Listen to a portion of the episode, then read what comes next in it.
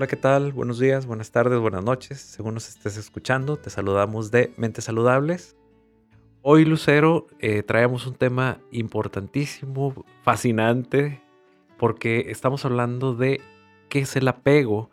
El apego es algo muy básico, es algo muy importante en nuestra personalidad, de cómo se forma nuestra personalidad o carácter, que es lo mismo, y nos indica o nos puede indicar el modo de actuar, el modo de relacionarnos con los demás, el modo de gestionar y expresar nuestras emociones e incluso también para poder elegir una pareja, el apego puede influir está íntimamente relacionado con el tipo de apego que se desarrolla en la infancia entre los papás o los cuidadores y el infante.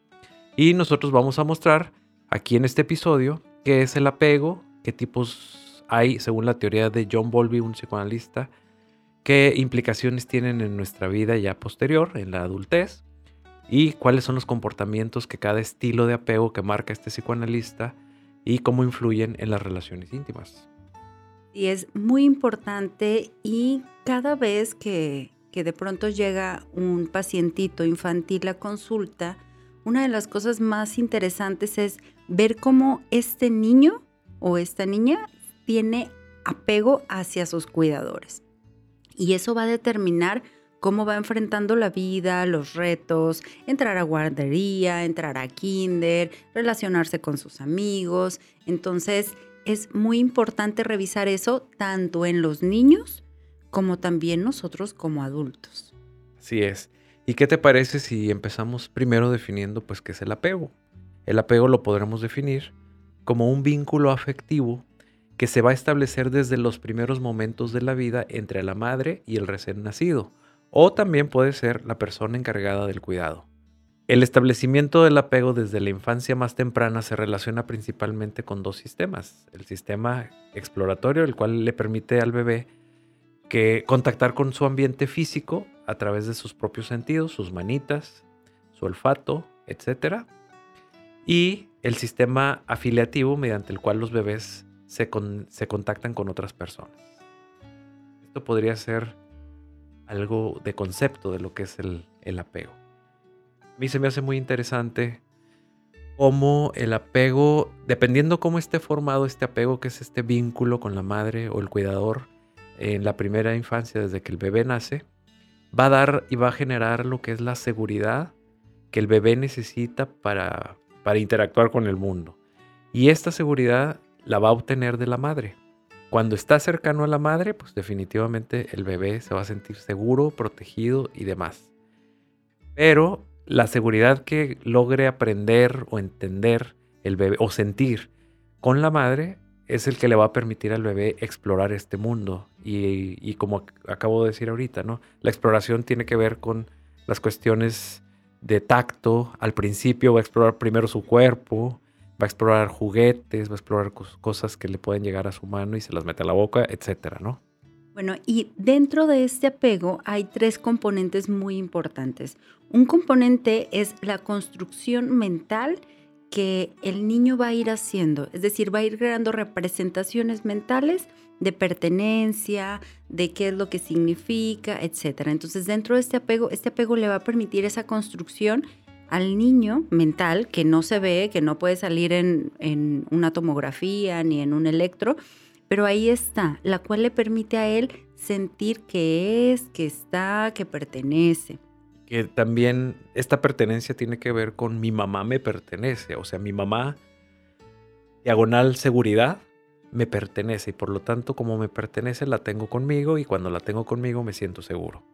Bueno, y dentro de esta, de esta pertenencia, de una otra manera, en algún momento, esta fusión o esta cercanía con la madre tiene que irse separando, que ya después viene un proceso de separación, individuación, etcétera, ¿no? O sea, no queda como con este sentimiento de pertenencia para siempre, porque entonces no debería.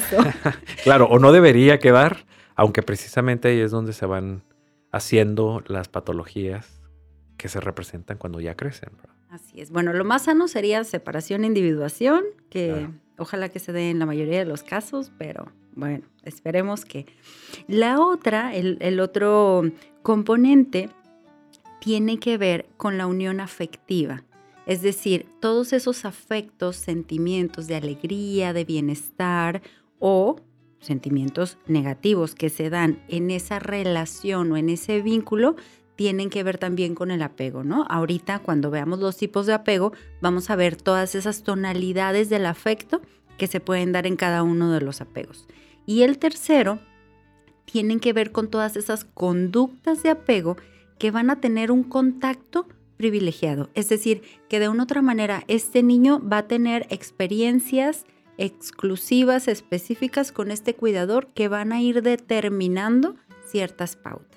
Entonces, bueno, es muy interesante estar viendo como las posibilidades dentro de los tipos de afecto que nos permitan a nosotros identificar tanto como padre, madre o en nuestros hijos el tipo de apego que se va desarrollando. Y es muy importante marcar el tiempo en donde se genera el apego. Es a partir del, del, transcurso del primer año de vida del infante en donde nosotros podemos generar el, el apego con el cual nosotros vamos a, poder integrar dentro de nosotros mismos y empezar a vivir con él, que nos va a permitir precisamente obtener esta seguridad que el bebé necesita para poder entonces estar preparado hasta biológicamente después del primer año para empezar a explorar lo que es la vida. Y en esta exploración tiene que ver con ir y buscar o estar con otras personas diferentes a la madre o el cuidador. Y entonces si el bebé tiene una, un apego seguro, un apego, o sea, si le produce una tranquilidad este apego, va, va a poder hacer una transición hacia otras personas con más seguridad porque siente esto con referente a la madre.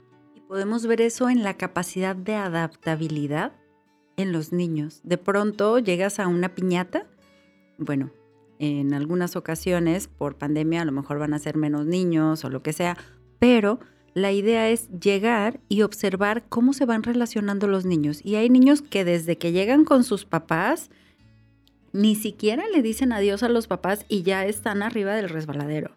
Y hay otros niños que se ven temerosos, o sea, su carita es en donde estoy, quiénes están aquí, y se agarran de la mano de los papás y dicen, no me voy de aquí hasta saber que este lugar es seguro.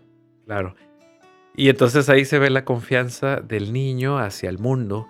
Y otro de los ejemplos que me hiciste recordar con esto es cuando el niño llega al kinder y el primer día de clases la mamá lo deja o el papá lo deja y el niño se va corriendo al salón feliz y ni voltea a despedirla. Y muchas veces el apego tiene que ver con que quien se queda llorando, quien se queda triste es la mamá. y, ahí es donde también vemos el tipo de apego también desde, desde el otro lado, ¿no? El que se apega también es el padre, la madre, al, hijo. Claro que sí, los papás, las mamás tienen un tipo de apego y a veces coincide y a veces no coincide con el apego del hijo. Es decir, bueno, ya que veamos los tipos, podemos hacer algunas combinaciones como ejemplo, pero no es a fuerza que tengan que tener el mismo tipo de apego. Ahora, también hay que tener cuidado porque de pronto hay niños que son muy indiferentes, como si está mi mamá o no está mi mamá, si está mi papá o no está, no me importa. Aguas, porque eso no es ser un niño seguro. Pero bueno, ahorita vamos a ir viendo los tipos y vamos a ir definiéndolos, especificándolos y poniendo ejemplos. También el apego es el encargado de proporcionar una seguridad en el niño también en situaciones de amenaza. Este, este apego le permite al niño que, donde, que puede explorar el mundo, sentirse seguro y poder enfrentar. Enfrentar cuando puede hablar o cuando puede eh, interactuar para poder defenderse en alguna situación o bien correr y salvaguardarse de algo que siente peligroso. Esto también puede ser eh, una cuestión de apego. Bueno, ¿y qué te parece, Fernando, si empezamos a hablar de los tipos de apego que habla John Bowlby y también hay algunas otras investigaciones de Mary Ainsworth y Solomon que de una u otra manera han nutrido todas estas especificaciones para hacerlo como todavía más amplio, la parte del apego seguro, el apego evitativo, el ambivalente. ¿Qué te parece si empezamos con el seguro? El apego seguro. ¿Qué sería el apego seguro? Este tipo de apegos se caracteriza por la incondicionalidad. El niño sabe que su cuidador no va a fallarle, se siente seguro de que su cuidador siempre va a estar ahí, siempre le va a ofrecer lo que necesita y se va a sentir muy bien. Se siente querido, se siente aceptado, se siente valorado. De acuerdo con este psicoanalista Bowlby, este tipo de apego depende en gran medida de la constancia del cuidador al proporcionar los cuidados y seguridad. También debe tratarse de una persona pues que esté atenta, que esté preocupada por comunicarse con el recién nacido independientemente del no lenguaje que tiene y por lo tanto la madre, el cuidador, puede eh, buscar la manera de cómo eh, adivinar qué es lo que necesita, eh, percibir, observar todo este tipo de cosas son las que la madre cuidador puede transmitir y puede aprender también del, infante que no tiene un lenguaje todavía, ¿no? La mamá, al mostrar esto, la respuesta que tiene de este bebito, de este niño, es de consuelo, se tranquiliza, mitiga las ansiedades. Es decir, hay una respuesta de apego seguro de este bebé hacia esa mamá de cuenta que dice, me siento feliz, me siento contento, todo está bien. Es una sensación de todo está bien, con mami todo está bien. Aunque pase algo doloroso, aunque tenga hambre, todo está bien. Para que el bebé pueda sentirse así, también debe de haber una empatía muy grande por parte de la madre cuidador. Las madres con mucha empatía logran hacer que el bebé adivinar, logran entender las necesidades realmente que está teniendo este, este, bebé y logran satisfacer estas necesidades. Pero si una madre cuidador no es empático o no es lo suficientemente empático, no puede lograr precisamente este apego seguro, el primero que estamos hablando, que el niño se pueda sentir, vaya la redundancia, seguro. Y es, y ahorita que estabas hablando de estas características, se da en algunas ocasiones en algunas ocasiones depresión postparto, que sé que este podcast no es para eso, pero cuando una mamá se ve afectada neuroquímicamente, hormonalmente o físicamente por que fue cesárea o porque está demasiado cansada por, por amamantar. O psicológicamente. Psicológicamente por los cambios en la identidad de ser mamá, los duelos, digo, se viven 20 mil cosas. Más la problemática que haya sucedido durante el proceso de, parto, ¿verdad? Y embarazo. Entonces, si la mamá no tiene esta disponibilidad, va a ser muy difícil que sea empática. La mamá no tiene la energía para poder estar disponible para este bebé y esa parte empática de percibir las necesidades emocionales va a ser muy pobre. Entonces, si conoces a una mamá que está teniendo dificultad para entender qué es lo que siente su bebé, por qué llora, Ahora, también es el proceso normal de ser mamá. A veces no van a entender y a veces va a ser más difícil y a veces ya le entendí y otra vez volvió a llorar y ya no le entendí. Es normal.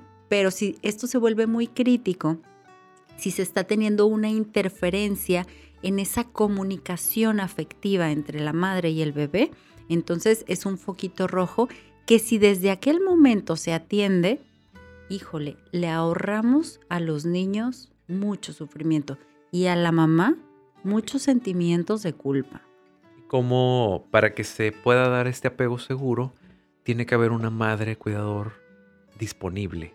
Disponible me refiero que no esté, lo, no esté deprimida o lo suficientemente deprimida como para poder interactuar y comprender qué es lo que está necesitando el bebé o algún otro trastorno que esté interfiriendo, como bien decías, para que pueda entonces darse este, este vínculo, eh, se pueda dar esta comunicación entre la madre y el bebé y entonces que la madre pueda satisfacer todas estas necesidades que el bebé está necesitando. Bueno, y otra característica del apego seguro es cuando se dan estos reencuentros después de una separación.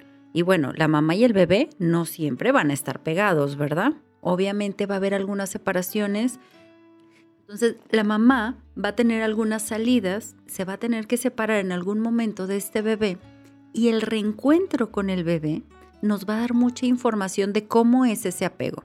Si el bebé responde con indiferencia, con enojo, le hace con las manitas y lo empuja y le dice, no, le dice con la voz, obviamente, pero los gestos de él. Lenguaje corporal. El lenguaje corporal. Dice, no quiero estar contigo, o no lo voltea a ver a la madre o no le sonríe a la madre. Es decir, este encuentro tendría que ser con felicidad, tranquilidad, aceptación, como estoy feliz de volverte a ver, mamá. Si es así, es un apego seguro.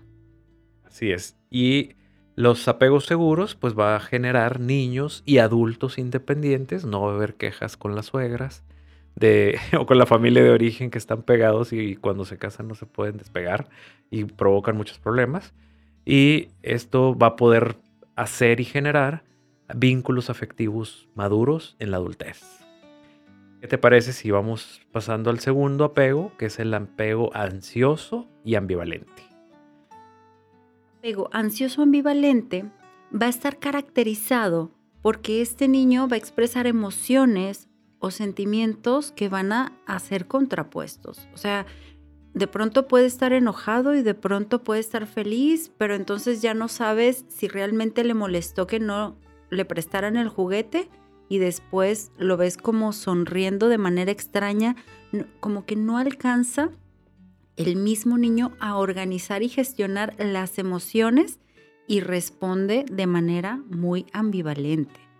Y eso que acabas de describir precisamente es la ambivalencia. Ese es el concepto eh, de, lo que es ser ambivalente, de dos eh, emociones o sentimientos contrapuestos, enojo y alegría al mismo tiempo que se están sintiendo. Eso es ser ambivalente. Bueno, y viene a la imagen este niño que de pronto está descontrolado en estas tiendas de conveniencia, Oxxo, 7-Eleven, y de pronto la mamá le dice, no te voy a comprar la paleta. Y entonces el niño se enoja y empuja a la mamá y es como la quiere agarrar y la quiere jalar, pero está enojada con él y es como no, no sé cómo expresar esto que siento hacia este cuidador porque mi apego con toda esta emoción es un apego que no es tan seguro y no sé qué hacer con mis emociones. Es decir, la regulación emocional del niño va a estar en mucha, en mucha influencia con el apego.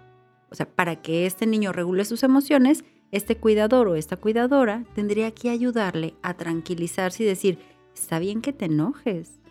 Porque a veces los niños dicen, me enojo, pero no, si me enojo puedo perder a mi madre o a mi padre o a mi cuidador y entonces estoy en riesgo. Entonces no me puedo enojar y la agarro y me apego a ella, pero sí, sí estoy enojado y entonces la empujo. Es un caos en la mente y en el corazón de estos niños. Como resultado del cuidado de que los padres a veces están o no están con el niño, que se genera este sentimiento de ambivalencia. O sea, el niño a veces se encuentra muy feliz porque sus necesidades están siendo satisfechas, pero de repente se siente muy enojado porque los papás no están, los cuidadores, la madre no está.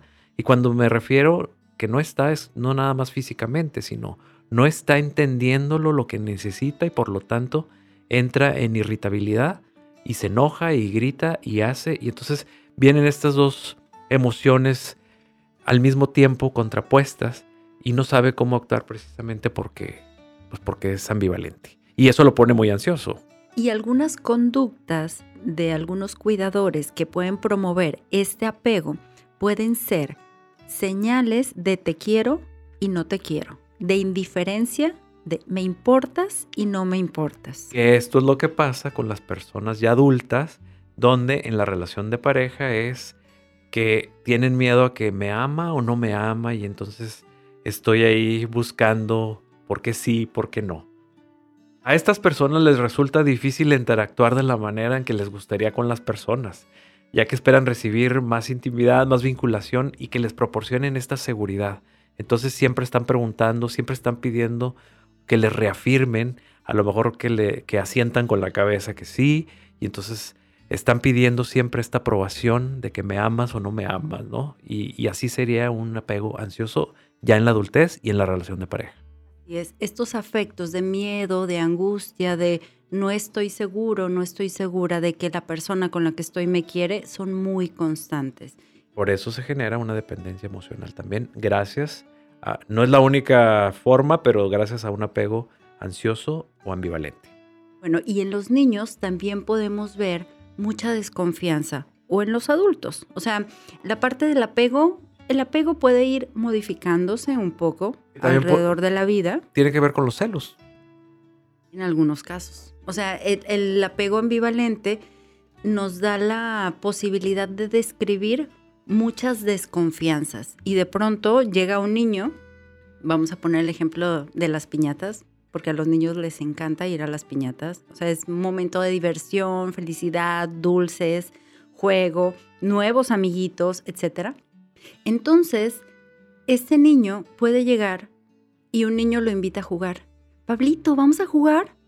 Y lo voltea a ver voltea a ver a los papás y es como, ¿es confiable este niño o no es confiable? Obviamente no se los dicen, pero la mirada habla. Claro. Entonces, para Pablito va a ser muy difícil ir a jugar con un niño que no conoce, es un extraño. ¿Y qué tal si pelea conmigo? ¿Y qué tal si es grosero? Entonces, toda esta desconfianza que va a tener este niño o una niña nos va a hablar de este apego ambivalente, inseguro con las nuevas relaciones porque no se siente seguro de poder confiar en los demás del todo. Y también con sus papás. Por ejemplo, pueden tener alguna acción, alguna actitud en el colegio, pueden tener algún, alguna nota de conducta y entonces miedo llegar a casa con la nota de conducta. Porque, ¿y si se enojan? ¿Y si me castigan? ¿Y si me regañan muy feo? ¿Y si me dejan de querer? Y si ya no me dejan jugar el Xbox, y si, bueno, 20 mil preguntas y cuestiones en su cabeza, pero no es de un ratito, va acompañado de una tensión corporal, de a veces comerse las uñas, de a veces estar muy inquieto, que a veces pensamos que es hiperactividad, pero es ansiedad, le da mucho miedo porque no sabe cómo van a responder estos papás. Y en su cabeza está toda esta ambivalencia de, pues son mis papás, les tengo que decir, pero qué miedo y qué tal si se enojan y me dejan de querer, pero es que mejor y si no les digo y bueno, los me comprenden o si no me comprenden, siempre está la duda. Igual con los compañeritos, si los acepto o si me aceptan, siempre está la duda. Igual con la pareja, ¿no? ¿Me ama o no me ama? Ah, sí. O sea, el tema del apego nos puede dar para poder describir muchísimas cosas. Yo creo que en algún momento podemos hacer un podcast de qué onda con los tipos de apego en la relación de pareja, ¿no? Claro, sería súper interesante que puede explicar también muchos trastornos. Si pasamos al tercero, que sería el tipo de apego evitativo. Aquí los niños con un apego de este tipo eh, han asumido que no pueden contar con sus cuidadores, con su madre, lo cual les va a provocar mucho sufrimiento. Y es evitativo porque los bebés presentan distintas conductas de distanciamiento. Por ejemplo, no van a llorar cuando se separan del cuidador, y se interesan mucho con sus juguetes y también se aferran mucho a los juguetes y evitan un, contacto cercano de, la, de las personas. Supuestamente, a veces pensamos que estos son unos niños maduros. Oye, qué maduro tu hijo, ni siquiera Súper independiente. ningún juega solito, se mantiene solito, jugando solo y no molesta, ¿no? Y muchas veces es precisamente que está evitando toda esta vida emocional porque no confía. Y parece, parece algo muy maduro, pero es algo muy inmaduro. Es como también aislarse de todos los sentimientos y todas las relaciones para protegerse. O sea, no hay mejor manera que estar en mi cueva, donde no siento nada, donde no veo a nadie, y aquí en mi cuevita soy feliz. Todo es perfecto. En este mundo interno, aislado de todos, aquí puedo estar bien. En apariencia estoy bien porque son niños que sufren de mucho estrés.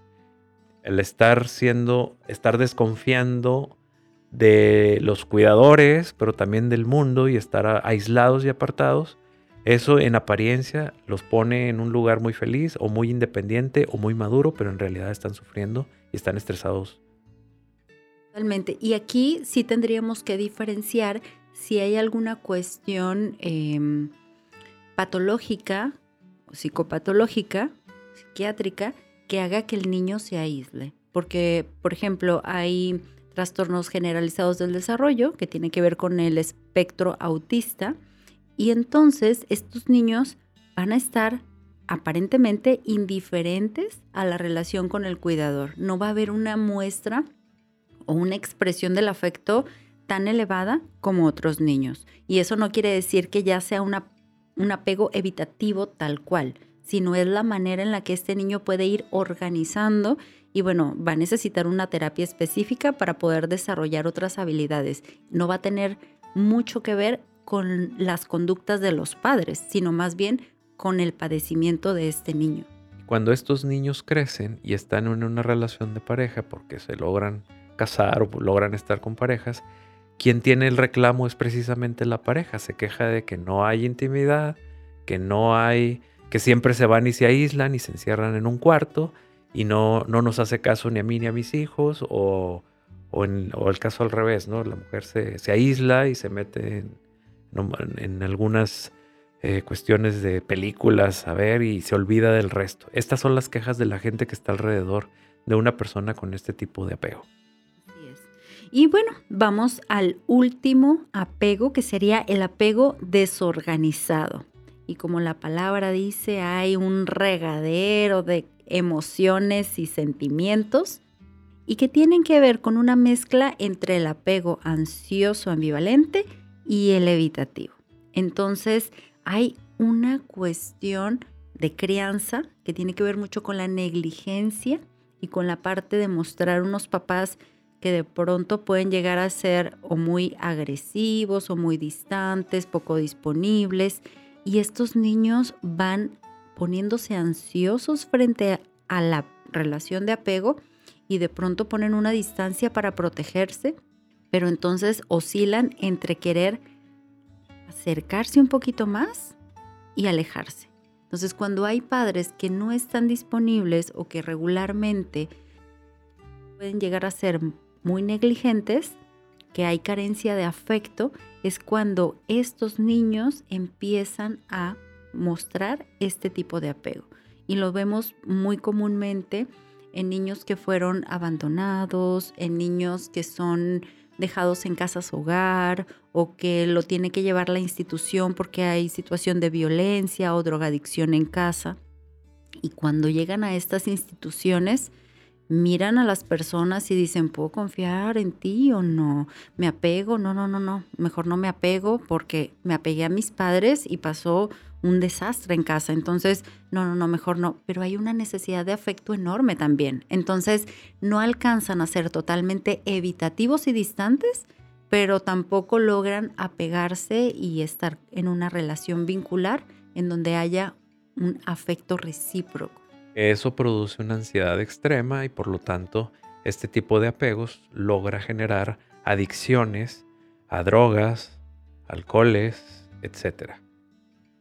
Así es. Y muchas veces vamos a ver la carita o la cara de las personas, niños o adultos, que están como aturdidos, como confundidos, como qué está pasando, qué estoy sintiendo, no sé si estoy a gusto no estoy a gusto y entonces de una u otra manera van teniendo estos comportamientos. Sería ya un caso muy triste y muy extremo. Bueno, eh, vamos a dejarle aquí Lucero y eh, estuvo muy interesante. Fue muy interesante platicar de los tipos de apego y bueno, en otro momento hablaremos el apego en las parejas y bueno, somos mentes saludables y dónde nos pueden encontrar, Fernando. Sí, para cualquier consulta que quieran en el área metropolitana de Monterrey, ya sea o en, presencial o en línea, en el país o en el extranjero. Pueden encontrar en Facebook en Mentes Saludables o en Instagram estamos como arroba Mentes Saludables MX. Un gustazo platicar contigo, Fernando. Gracias, igualmente Lucero. Hasta luego. Hasta luego.